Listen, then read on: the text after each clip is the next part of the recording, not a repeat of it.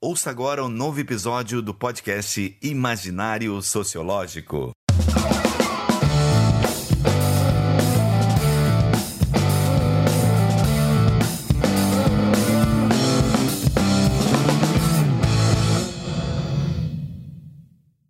Olá pessoal, estamos aqui ao vivo e a cores, né? Para a surpresa de muitos e para o desagrado de alguns. Né, nesse novo formato de episódio agora com vídeo, Exatamente. gerando um profundo desconforto na gente. Com certeza, esse primeiro episódio que nós ainda aprendendo como que nós vamos lidar com esse novo modelo, mas a ideia é que justamente a partir de agora todos esses nossos episódios sejam feitos dessa forma. Nós vamos fazer os episódios gravados em vídeo, aqui no nosso estúdio de imaginário sociológico, é, e nós vamos também continuar lançando os nossos programas nos nossos canais do podcast, não é? Mas a ideia é que agora a gente tenha o vídeo também, né? mais essa mídia para nós aqui nas nossas discussões. É, agora vai ser esse novo formato, não não vamos perder o modelo antigo, ainda quem quiser só escutar, escutar no podcast, sair para correr e ficar escutando a gente falando. Se é que tem alguns guerreiros que façam isso, né? Pois. Mas, enfim, vai ter a gente vai manter o formato antigo e vai seguir com esse novo modelo aqui nessa outra plataforma, né? Que a gente não, não atendia ainda, né? Que a gente sabe que a galera curte ver vídeos no YouTube, então Exatamente. por que não? Cabe também lembrar, não é, Márcio? É, e é importante que a gente diga nesse momento: nós dois estamos vacinados, é, nós esperamos esse momento é, para que a gente esteja aí é, imunizados, para que a gente estivesse imunizados, não é? Para poder fazer esse formato. Estamos testados, estamos livres de Covid. Então, a partir de agora, a ideia é que, dentro do possível, frente a esses limites sanitários, não é, de saúde, a gente vai fazer esses nossos programas agora aí é, presencialmente. Exatamente, a gente está devidamente vacinado, a janela de imunização já, já foi vencida e seguimos esse planejamento. A gente já tinha combinado isso desde o início, né? De quando a gente começou a fazer os primeiros episódios em conjunto. A ideia já era fazer em Sempre foi esse Sempre foi essa né? proposta, né? Mas infelizmente a gente não tinha como fazer em função da pandemia, né? O Luiz tem filha pequena, Pois, tem que tem se cuidar. tem que cuidar da criança, tem esposa, né? Então tem que cuidar desse. Pois.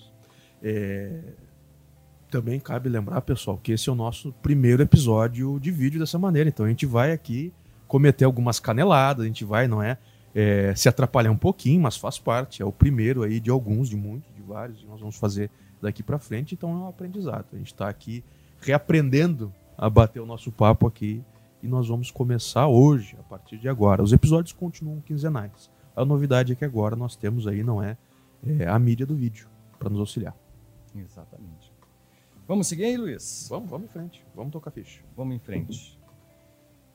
Beleza, então a gente vai começar nosso nosso episódio de hoje. Na verdade, tem que anunciar que a gente não fez o devido apresentação. A gente vai falar sobre cidadania Isso, conceito de cidadania. e a gente tem que, justamente como vai falar sobre esse tema, tem que começar conceitualizando o que que é cidadania. Quer fazer as honras do que é o cientista político da, da galera Olha aqui? aí que peso. Não, Márcio, é, a ideia desse conceito de cidadania, assim como tantos outros debates que nós fizemos aqui no nosso canal, é um conceito elementar. É um daqueles conceitos básicos de ciências sociais e de ciência política, mas justamente por ser um conceito básico elementar, é que a gente tem que ter um cuidado maior para lidar com ele, não é? É, Esse conceito de cidadania que nós podemos compreender assim, digamos, é um conceito que surge na modernidade. Existia algum tipo eh, de cidadania no mundo antigo, e aqui nós temos que nos lembrar dos filósofos gregos que não é, se preocuparam bastante eh, na discussão a respeito disso. Mas o que nós estamos falando aqui nesse ponto é um conceito moderno de cidadania, que surge, portanto, com o surgimento, aparece, portanto, com o surgimento dos estados modernos, principalmente no mundo ocidental. né? Lembrando aqui aquele nosso episódio sobre história da globalização que nós abordamos aí bastante a história do Oriente, nós estamos aqui centrando fogo no Ocidente. Em boa medida, esse conceito de cidadania ele surge das lutas políticas eh, da Idade Moderna, principalmente das revoluções do século XVIII, mas também do- da filosofia, do pensamento de vários intelectuais que se predispuseram não é, a refletir sobre essas transformações eh, do mundo político. Perfeito, né? Acho que a gente tem que lembrar é, é, um momento histórico que a gente vai começar a ter essas, essas, esses princípios de cidadania moderna que a gente está discutindo aqui é século XVIII, né? A gente Isso. vai ter do início ao final do século XVIII, com acho que são três eventos que são super importantes, né? Que é a, a Revolução Gloriosa na Inglaterra, a, a independência dos Estados Unidos e a Revolução Francesa, né? Esses três é, é, esses três eventos históricos que vão começar a discutir o que é ser um cidadão, qual a importância da Perfeito. cidadania, né? o que, qual que é o papel uh, do povo dentro do, do, universo político, né? Então esses três eventos aí que vão esse, que vão ocorrer ao longo do século XVIII que vão conformar esse esse nosso debate aqui, né? Vão plasmar essa ideia de cidadão, não é? Porque é o, é, o, é o Citroën, o cidadão da Revolução Francesa. É disso que nós estamos falando. De início, né, Márcio, nós temos que dizer, portanto, que o fenômeno da cidadania e o conceito de cidadania é um conceito histórico. Se forma a partir de um processo histórico. Isso varia de país para país. É, não é de graça que nós podemos falar, por exemplo, de um cidadão brasileiro, de um cidadão japonês, de um cidadão norte-americano. Cada um desses países vai ter uma própria construção histórica daquele país do conceito de cidadania. O que nós temos na sociologia, na ciência política e também na história é um debate que vai buscar refletir as diferentes formas que essas construções de cidadania eh, vão acontecendo. Não é? Nós temos aqui no Brasil, por exemplo, nós vamos falar um pouquinho mais daqui um pouco, daqui uns instantes, é um debate clássico trazido pelo José Murilo de Carvalho, importante historiador, cientista político clássico. Novo clássico. É, um clássico das disciplinas aí é, de ciências sociais no Brasil e ele vai interpretar é, certas, digamos assim, pesquisas a respeito do fenômeno de cidadania aqui é, para o contexto brasileiro, olhando para a nossa história, como que nós construímos o nosso conceito de cidadania. É, é sempre importante a gente, já que a gente está nessa dimensão da conceituação, né? Ah, o conceito de cidadania ele vai ser uma, ele vai ter sempre uma referência espacial, claro, temporal, mas muito espacial, né? A gente vai ter essa relação da, da, de um Estado, nação, que vai ter uma dimensão circunscrita, e, e a partir deste universo, dessa, esses limites do Estado-nação, a gente vai estabelecer o que é cidadania para aquele espaço. Né? Então, cidadania não é um, é, embora seja um conceito abrangente, enfim, que se a partir dele se discute a, a realidade, a configuração de vários países. Em cada país ele se apresenta de uma forma completamente diferente. Né? Então, Isso aí. a, a, cidadania brasileira não é igual à cidadania argentina, não é igual à cidadania norte-americana. Cada país vai constituir o seu modelo de cidadania muito peculiar, muito é, próprio. Né? Exato, não é um conceito universalizante. Apesar de a gente poder discutir ele a partir das diferentes realidades de cada país, como tu bem disse, mas cada país vai ter sua construção.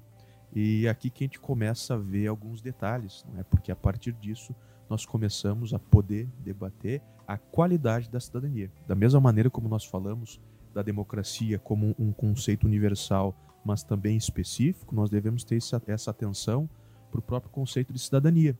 A gente tem é, certos parâmetros de interpretação a respeito do conceito de cidadania. Em boa medida, né, Márcio, agora passando aqui para o nosso próximo ponto da pauta, é, a cidadania pode ser interpretada de alguma maneira como a posse de certos direitos. De certa maneira, a ideia de cidadania surge junto, não é, com a ideia de certos direitos naturais que todos nós possuímos e que devem ser garantidos pelo Estado, pela comunidade política. Os mais clássicos são aquela tríade: direitos civis, direitos políticos e direitos sociais, exatamente nessa ordem.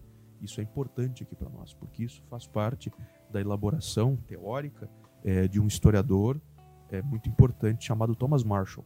Esse cara vai se debruçar sobre a construção da cidadania na Inglaterra e vai tomar essa construção da cidadania como um modelo, aí sim universal, a partir do qual as cidadanias de vários outros países podem ser analisadas e medidas. É, essa sequência, ela é, é, uma sequência que ele vai analisar e é uma sequência histórica também, porque se a gente vai pegar os, os, diferentes modelos de cidadania conforme eles vão se constituindo, primeiro é o político. A gente pode pensar até na Grécia Antiga, né, que quando tinha a, a participação política dos cidadãos lá e tudo mais. Depois entra o direito civis, que começa a entrar os direitos das pessoas, aquilo que cada cidadão tem direito dentro da sociedade, que é um outro modelo de direito. E, por fim, Uhum. os direitos sociais, que aí tem a ver com uh, acesso à educação, acesso seria teria a ver com o desenvolvimento dos indivíduos dentro da sociedade, né? Isso. E, e desenvolvimento e segurança, né? Que também segurança pública também entra nesse, saúde, enfim, esses outros elementos, né? Isso, mas perfeito. É, apesar de que quando o, o, Thomas Marshall ele olha para a história da Inglaterra, ele vê que nesse momento tem uma certa inversão desses direitos historicamente. Vai dizer que primeiro na Inglaterra o que se conquistou a partir das revoluções inglesas foram primeiro os direitos civis, direito às liberdades individuais, liberdade de expressão, liberdade de culto, é, liberdade de pensamento, asso livre associação e tudo mais. Do exercício desses direitos civis, principalmente que envolve aqui direitos à propriedade e de liberdade, é, Locke. Exato. Se conquistou, portanto, direitos políticos. E do exercício desses direitos políticos, cada vez mais, é, se introduziram as temáticas aí dos direitos sociais. Esses surgem mais tardiamente, na virada do século XIX para o século XX. E aqui cabe a gente lembrar, é, como uma figura assim de imagem, é, as manifestações dos protestos trabalhistas na, Ingl na Inglaterra.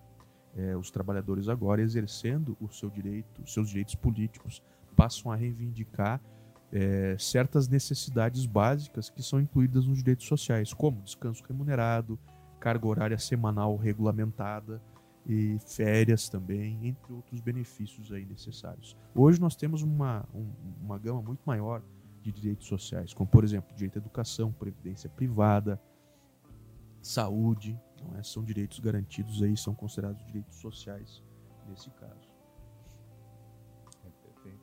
É, é, esse debate que a gente está estabelecendo aqui é interessante a gente trazer, porque ele está muito conectado com, com, quando a gente estava discutindo sobre justnaturalismo, né? Uhum. Aquele, aquele, pode, aquele episódio que a gente travou, ele traz a essência desse debate aqui, porque se a gente vai pensar os primeiros pensadores que vão discutir, sobretudo, nem estava colocando, né, direitos civis e direitos políticos, vai ser o Hobbes e o Locke, né?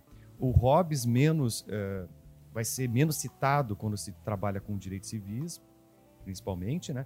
Porque ele tem a dimensão de que se, se abdica de alguns direitos civis em nome da, da, manutenção da própria existência. Né? Ele fala mesmo das liberdades. Né? É, exatamente, mesmo das liberdades em função né, de ter um, de ter um, para ter um governo, seja ele qual for, e organizar a casa, né, organizar o Estado e as pessoas não perderem sua própria vida. Né? Já o John Locke, que vai que vai ser o, aqui o autor central para a gente, eu acho, dessa primeira fase de discussão mais histórica, ele é um autor que vai trazer, em primeiro lugar, a ideia dos direitos naturais, né, dos direitos inatos, como a liberdade, a propriedade, né, uh, e, e, esses direitos natu naturais como sendo a essência da cidadania, porque a cidadania ela surge para garantir aquilo que já é natural ao homem. Né? E isso é um, é um, elemento importantíssimo quando a gente está discutindo cidadania. A cidadania não é, é, dentro dessa visão desses filósofos, né? ela não é algo construído no sentido mais formal, ela é, ela é algo uh, que é estabelecido para manter algo natural, né? que é a liberdade, a propriedade humana, esse tipo de dimensão que vem desse pensamento do John Locke. Né? Exatamente, exatamente. É, então nós temos essa conceituação clássica do Thomas Marshall a respeito da cidadania, onde ele vai se basear suas análises na história da Inglaterra. E vai dizer, portanto, que todos os países, em boa medida, é, podem ser analisados a partir dessa régua, que seria uma régua universal. O que acontece é que quando nós analisamos a história do Brasil, isso quem faz é o José Murilo de Carvalho, é, nós vamos ver certo, digamos assim, uma certa tensão.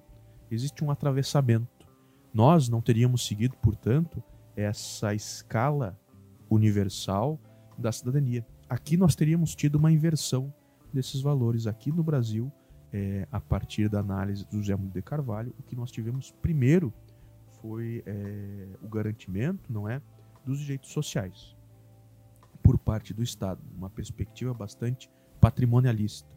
E depois, só depois é que vieram os direitos civis e os direitos políticos é, numa última fase apenas. Desse atravessamento, né, desse tropeço, digamos assim, dessa mistura, surge a cidadania brasileira com todas as suas peculiaridades. Por isso nós temos é, coisas no nosso espaço público como o próprio patrimonialismo, o coronelismo, o clientelismo e tudo mais. Essa é a visão, não é, que o José Murilo de Carvalho traz para nós naquele livro clássico dele, que é a construção da cidadania do Brasil, longo, longo caminho, é longo caminho, né? Longo, é longo percurso, longo caminho Pois é. É. Nesse livro, portanto, que fica aí a dica, não é? Pra, de leitura para quem está nos acompanhando, é onde o José de Carvalho vai explorar essa diferenciação entre esse modelo clássico, tradicional de cidadania e o percurso histórico do Brasil. Perfeito. É, é, sempre importante a gente ver.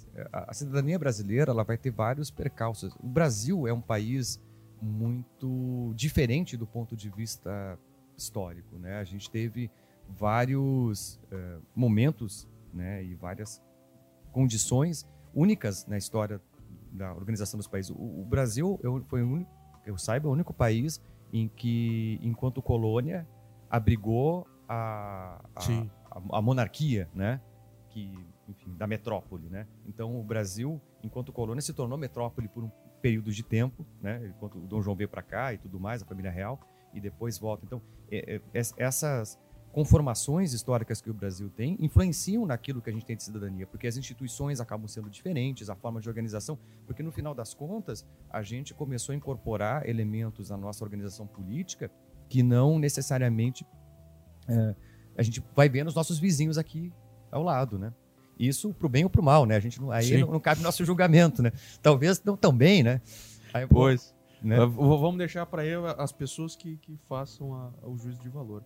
Mas sim, Marcos, sem dúvidas. É, a vinda da família real em 1808 aqui para o Brasil traz transformações fundamentais para a gente compreender o caminho, o percurso político do Brasil.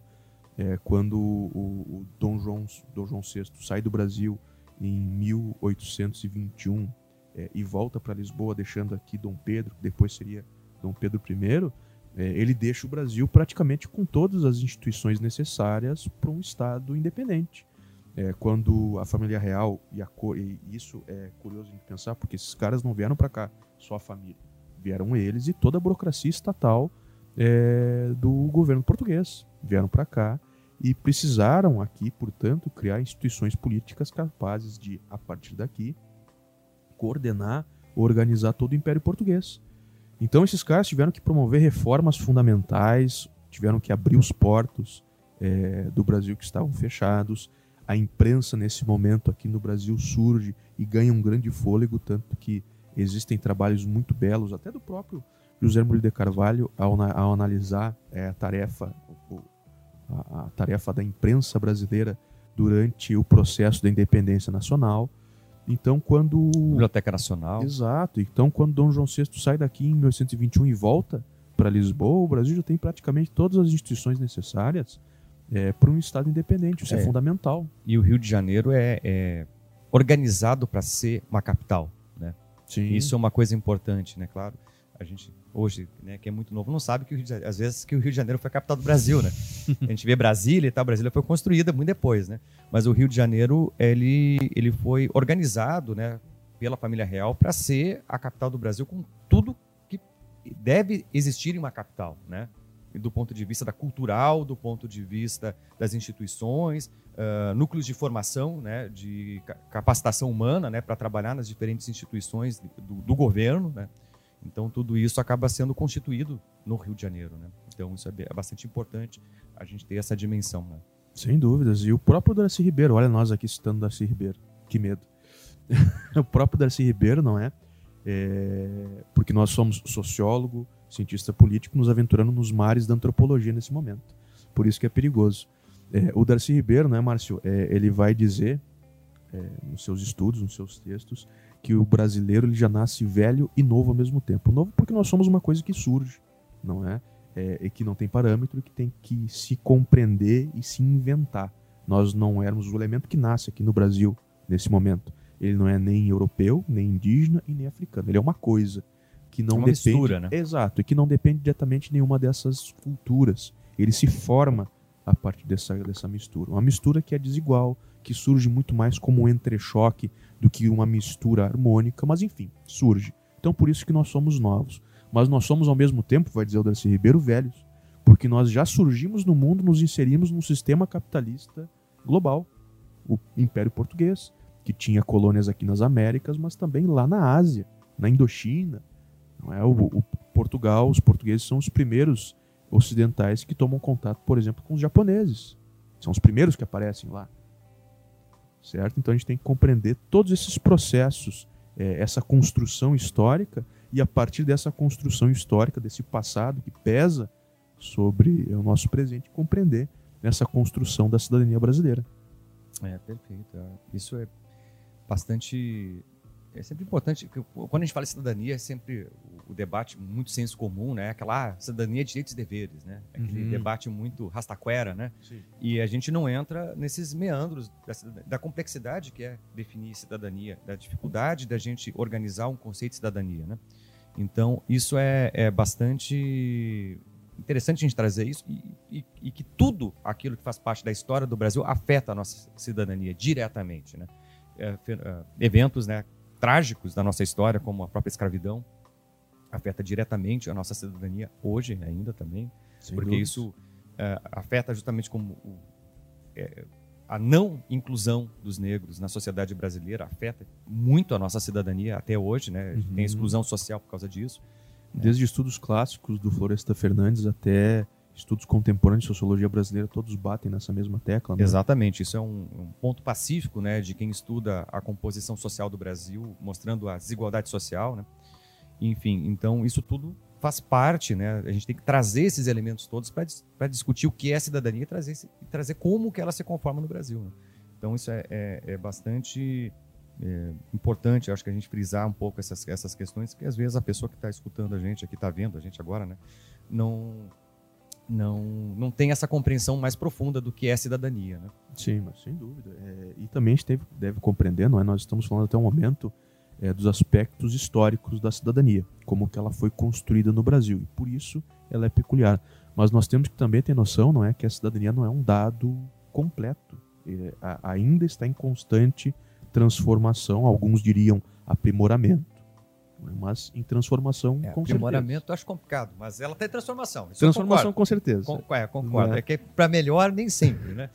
E nós é. temos que compreender que nesse momento é, de construção, de transformação da cidadania na atualidade, nós temos que nos lembrar é da importância dos movimentos sociais e da sociedade civil na construção, na transformação dessa cidadania contemporânea. Inevitavelmente, a sociedade muda e muitas vezes muda adaptando pautas novas ao que já existe.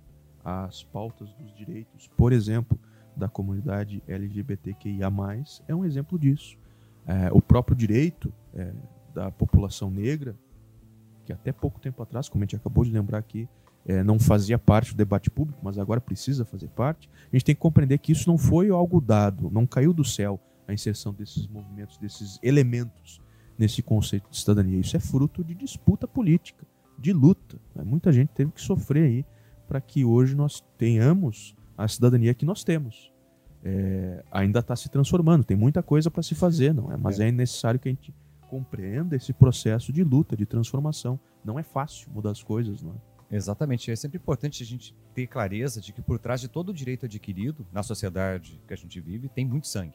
Né? As leis elas são feitas a partir de muita luta, sobretudo de quem é excluído. Né? Inicialmente, os primeiros o grupo que foi incluído foram as mulheres, né? que eram excluídas do processo político e foram incorporadas uh, no, no, na primeira metade do século XX, né?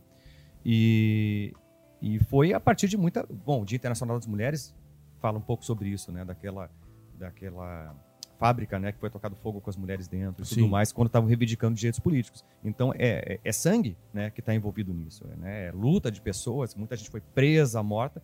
E, e, e vejam, não estavam lutando por algo... Uh, sei lá, por não eram grupos terroristas, né? Como é, é, muitas vezes. É algo que para nós hoje é cotidiano, é corriqueiro, não é? Exatamente, né? Fazer uma manifestação na rua pedindo direitos, hoje, na democracia que a gente vive hoje, não é algo estranho, né? Quantas, quantos grupos né, foram para as ruas nos últimos dois anos? Né? Sim. Se a gente for pegar no, no Brasil, né? E, e ir para a rua reivindicar coisas, seja lá o que for, durante um bom tempo as pessoas eram presas, mortas, torturadas e todo tipo de atrocidade acontecer com elas, né? Então, é, esses grupos que eram excluídos, né, as mulheres, os, os negros, a comunidade LGBTQIA+, né, grande assim, e, e todos esses grupos que hoje brigam, né, por mais espaço, por mais aceitação, né, e é, muitas vezes por diminuição de preconceitos ou problemas que tem enfrentam na sociedade, né? Como a gente sabe, né, o Brasil é um dos países que mais mata uh, as pessoas da comunidade LGBTQIA+, né? Uhum. A gente é um país bem complicado, mesma coisa, feminicídios, né? E uh, morte de, de, negros, encarceramento da população negra, enfim, tem, os debates são bastante amplos e todos esses debates fazem parte da cidadania, né? Exato, a respeito disso, três filmes interessantes de se assistir. O primeiro é As Sufragistas, um filme muito legal que trata dessa temática do direito das mulheres a participar do mundo político. É, também nós devemos nos lembrar aqui, e eu cito, né, Márcio, Milk com Sean Penn, filme Milk, muito legal. Conta a história também é, de um candidato, de um político homossexual nos Estados Unidos. Vale muito a pena assistir. E por último, eu citaria o Amistad, com o Anthony Hopkins. Muito legal também para debater a situação é, dos direitos é, dos negros, dos africanos escravizados que eram trazidos, é, que eram tirados da África né, contra a sua vontade para trabalhar nas Américas. Então vale a pena. Então, Márcio, a gente vê, portanto, que é, os movimentos sociais são instrumentos fundamentais para a transformação da cidadania. Alguns dizem aprimoramento, mas nós devemos nos lembrar é, que os movimentos sociais necessariamente não precisam ser movimentos sociais progressistas nós encontramos também movimentos sociais conservadores e até alguns que são reacionários. É, o movimento social ele é um tipo, é uma categoria analisada pela sociologia para descrever é, um grupo de pessoas que se reúnem em volta de uma pauta e lutam para que essa pauta seja aí, é, efetivada na sociedade. Inevitavelmente, uma pessoa que participa de um movimento social, ela espera que aquela ideia que ela tem sobre aquele tema seja universalizada, aceita por outras pessoas e por isso que ela participa. É? A gente pode encontrar, por exemplo, movimentos sociais bem organizados, como é o caso de alguns movimentos é, clássicos, como o próprio Greenpeace e outras instituições, e aqui se confundem, não é? é? organizações da sociedade civil com movimento social, mas nós temos também movimentos sociais conjunturais, espontâneos, que surgem é, em dada conjuntura e depois que aquela conjuntura desaparece, esses movimentos sociais aqui também desaparecem. É perfeito. E a gente né, tem que é, trazer a questão que a gente hoje, por isso que não se discute progresso, né? Porque quando a gente vai discutir os direitos sociais atuais, sobretudo na relação dos trabalhadores, a gente tem todo o debate sobre a precarização do trabalho, que é um debate bastante contemporâneo, uberização do trabalho, tem vários nomes para o mesmo fenômeno. E dentro do, das linhas mais eventualmente progressistas, ou conservadoras, é que é muito difícil definir isso, né? Sim. Porque em algum momento histórico foi progressista, mas hoje seria conservador, né? Porque eles teriam tentariam conservar direitos já adquiridos, né, pela classe trabalhadora. E esses grupos uh, tratam esse debate contemporâneo, né, de precarização do trabalho como um retrocesso, né? Que é justamente a, a flexibilização das horas de trabalho, né? Esse, esse, sistema de terceirização do trabalho, né? Que as pessoas já não, não são mais empregadas, elas têm que criar uma empresa para elas, e aí elas são contratadas. Pejotização. É, exatamente, são contratadas por demanda, e aí não tem mais horas de trabalho, trabalham muito mais, ganham menos, porque se paga menos também pra, por, pela mesma função. Enfim, todo esse debate faz parte também desse, desse disso que a gente está discutindo, né? Esse debate específico tem também um episódio, tem um episódio do podcast mais antigo, que eu fiz uma, uma entrevista com um amigo uh, e sobre precarização no trabalho, né? Então, só pesquisarem lá, vocês vão, Bacana. vão achar aí, também. Fica aí o link. Márcio, eu acho que era isso que nós tínhamos para conversar aqui no nosso episódio de estreia aqui desse novo formato do canal, não é? Nem vi quanto tempo demorou aí. Acho que teve seus. Bom. É, depois a gente vê. Depois a gente vê. É, fica, fica, fica na edição. É, também, então, convidar o pessoal, como a gente sempre faz, a nos seguir nas redes sociais. Agora é muito importante que nos sigam também aqui no nosso canal é, do YouTube. É, agora a gente tem essa plataforma, então sigam, compartilhem, comentem, ativem o sininho, né? Façam todas essas, essas coisas que essa plataforma precisa, né? E se puder, indique também o nosso podcast aqui para quem talvez se interesse sobre esses temas que nós estamos aqui discutindo. É muito importante ter esse boca a boca né, para transmitir é, esse nosso trabalho. A gente faz aqui é, com bastante cuidado, a gente tenta trazer sempre um debate com certo rigor aqui para vocês. É, então é muito legal que isso tenha, esteja alcançando aí outras pessoas. A gente fica contente com isso. Bom, é isso então, né? Um abração, pessoal.